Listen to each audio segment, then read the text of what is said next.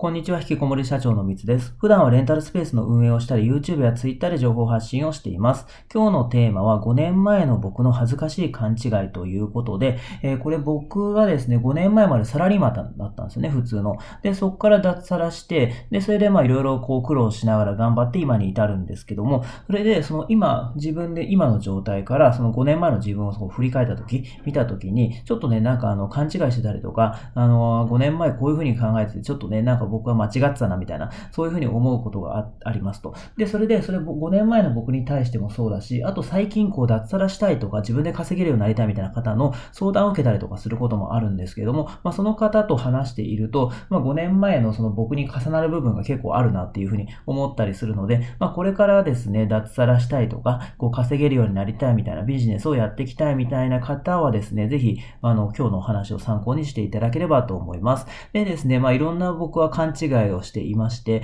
で、5年前の自分がどういう状態だったかっていうと、まあもちろんその脱サラなんかしたことなくて、で、それで普通にあの働いてるんですよね。勤めていて、で、それで副業なんかも全然したことないかったんですよ。だから自分でそういう稼げる、まあそういう稼いだ経験とか、そういうことは一切なくて、あとは、えー、実際にその何かね、ブログを書いたりとかね、SNS やったりとか、そういう行動に移すことすらも、えー、5年前の僕はやっていませんでしたと。で、それでただサラリーマンがちょっとなんか嫌だったし、なんか脱サラしたらね、あの、にしたいなっていう、なんかそんな軽い気持ちというかですね、まあ脱サラしたいっていうのは本当にそう思ってたんですけど、でもなんかそういう何もやってなかったんですよね、とにかく言ってるだ、言ってるだけというか、言ってもなかったですね、思ってるだけで何もやってなかったと。で、その当時の5年前の僕が、あの、どういうふうな勘違いをしてたかというとですね、え脱サラしたら人生が楽しくなるっていうふうに思ってたんですよね。で、それでまあ結果的には脱サラして人生がめちゃめちゃ楽しくなってよかったんですけど、でもそれ結果論であって、脱サラしたから人生が楽しくなるっていうのは、うん、勘違いだったかなっていうふうに思うんですよね。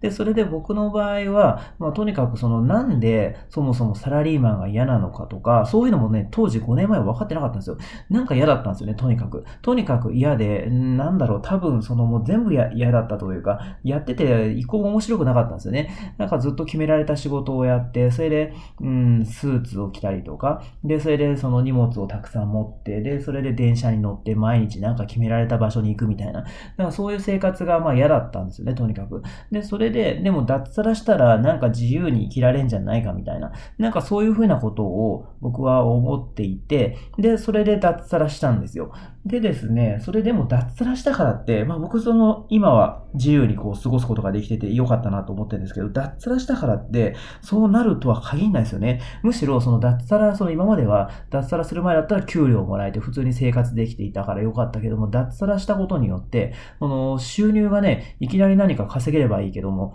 全然収入なかった、そしたら、あの、何かね、生活費稼がなきゃいけないんで、そうすると、またね、あの、すぐにね、そういうなんか、あの、稼げるようなことができればいいけど、できなかったら、例えばもう最初労働するとか、で、そうすると結局サラリーマンの人変わんないですよね。だから、そうなってくると、うん、脱サラしたからって人生が楽しくなるわけじゃなくて、で、脱サラして何をやるかとか、まあ、なんでそういう、どういうふうにやっていきたいかとか、ちょっとね、そのあたりを全然僕は何も考えないで、なんか、とにかく脱サラに逃げてたというか、あの、脱サラすればいいだろうみたいなね、あの、脱サラすればなんとかなるみたいな、脱サラ頼むみたいな、なんかそういうことをずっと思っていて、で、それで、あの、過ごしたというかね、それ、それを夢見てたみたいなね。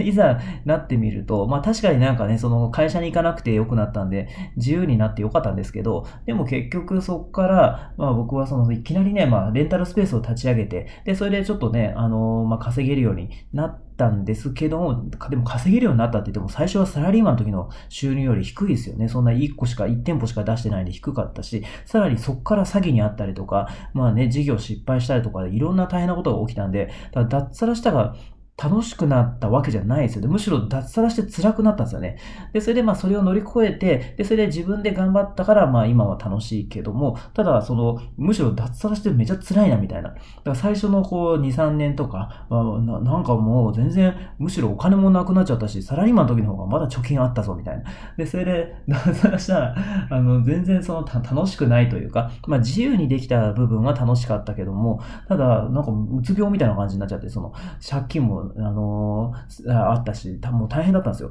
だから全然これ人生楽じゃん、むしろ大変じゃないかみたいな。っていうふうに、でも、でもまあその中でも、でもまあ今大変だけども、うん、サラリーマンには戻りたくないっていう気持ちがあったので、それをそのまま僕は、あの、そのフリーというかね、自分で頑張ってやろうっていう道に進んだんですけど、でもこれ正直ね、2、3、1、2年前までは、うん、全然脱サラしたからって楽、楽しい？楽じゃないですね、絶対。で、脱サラしたからで楽しいわけじゃないなっていうのはめちゃめちゃ思いましてね。だからその、脱サラする前の僕はそんなのわかんないんで、あの脱サラしたらなんか楽しくなんだろうみたいな風な勘違いをしていましたというところがまず1個ですよね。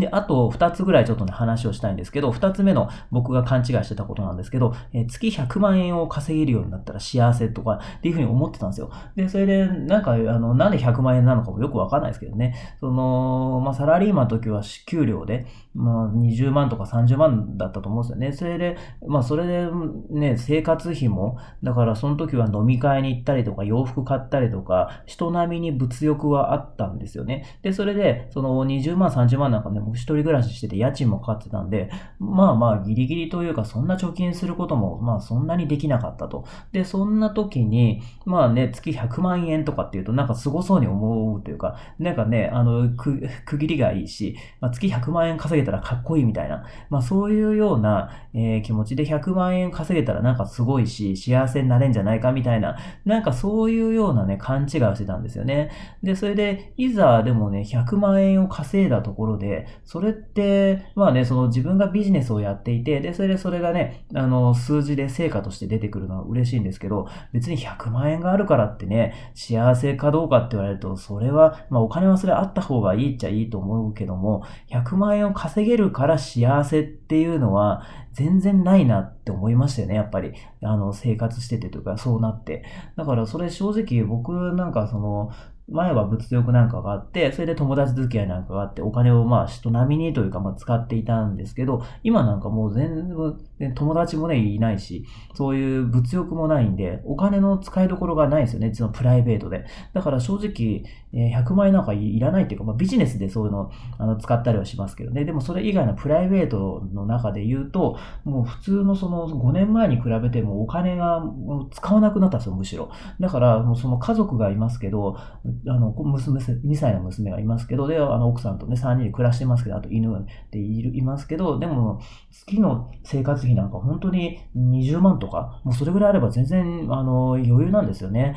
だから、それでね、100万円稼いだって300万稼いだって、その使わないんで、だからそういう意味でもなんか、しかもそれで別に僕、使わなくても幸せだなって思えるんで、だから20万とかでも全然いいんですよね。あの、だからそれがなんか100万円稼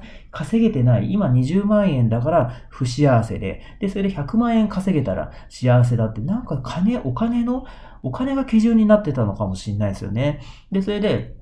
なんか今うまくいってないというか、なんかその20代の時はその、うん、なんか面白くないな、みたいな、会社行くのも嫌だしな、とかっていうのを、それでなんか不幸だな、みたいな、不幸だなとまでは思ってないかもしれないけど、でもなんか面白くない、うん、人生だなと思ってたのを、それ結局、その、それ100万円稼げてないから、稼げたら全て解決するみたいな、なんかそういうふうに思ってたような感じがするんですけど、でもそれって結局自分次第というか、別に20万円だって幸せだし、むしろ100万円稼いでてもなんか幸せな人なんかいっぱいいるし、だからそれを環境のせいにしてしまって、で、それで、あの、今ね、幸せなのに、それをなんか、あの、なんかお金のせいにしたりして、で、それで自分で、あの、幸せを遠ざけちゃってたみたいな、まあそういうとこはありますよね。だからそれはね、あの、僕は、あの、5年前の自分を見ると勘違いだったかなっていうふうに思いますと。で、それで、それが2つ目の僕の勘違いで、で、3つ目の勘違いがですね、これは、あの、目標とか夢とか、まあそういうのを紙に書いて、で、毎日眺めてたら叶うみたいな、なんかよくあるじゃないですか、そういう自己啓発書とか、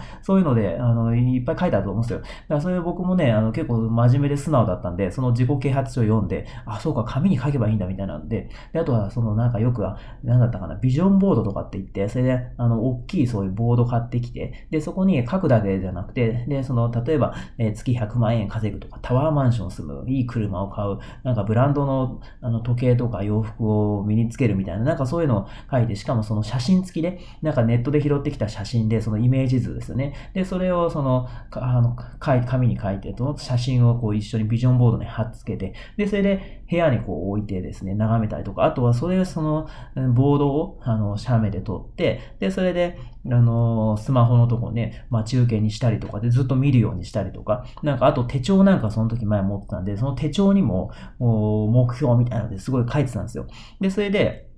20代の時は、だからそういう自己啓発書を読み出したのって多分20代の時からだから結構読んでんですよね。その20代前半の時からそういうの多分読んでたんですよ。で、それでやってたんですけど、全然そんな一個も叶わなかった、叶わなかったですよね、それ。長めてたのに。だそれ僕はちょっとね、しょぼいっていうのもあるんですけど、でも多分、その、よ、眺めてるれば、なんか叶うみたいな、人頼みみたいな、そういうところがあって、で、結局それって、やっぱり、あの、やんなきゃダメですよね。その、眺めてるだけでは、まあ、眺めてて、で、それがなんか潜在意識になんか繋がって、で、それで、あの、まあね、そその行動に移すってことなんだと思うんですけど、でも、当時の僕は本当に眺めてるだけだったんですよ。眺めて、まあ、眺めてもなんか、ただなんか、あっただけ、書いてあっただけなんで、それ、あの、眺めてるだけで稼げないですよね、そんなの。あの、叶わないですよね。で、それで、それをちゃんと行動で移さなきゃいけないのに、僕はそれを、あの、やってなかったっていう。で、なんかね、その本に書いてあった通りに、えー、ビジョンボードを作って、で、それを眺めてるっていう、だけをやっていたっていう。で、それ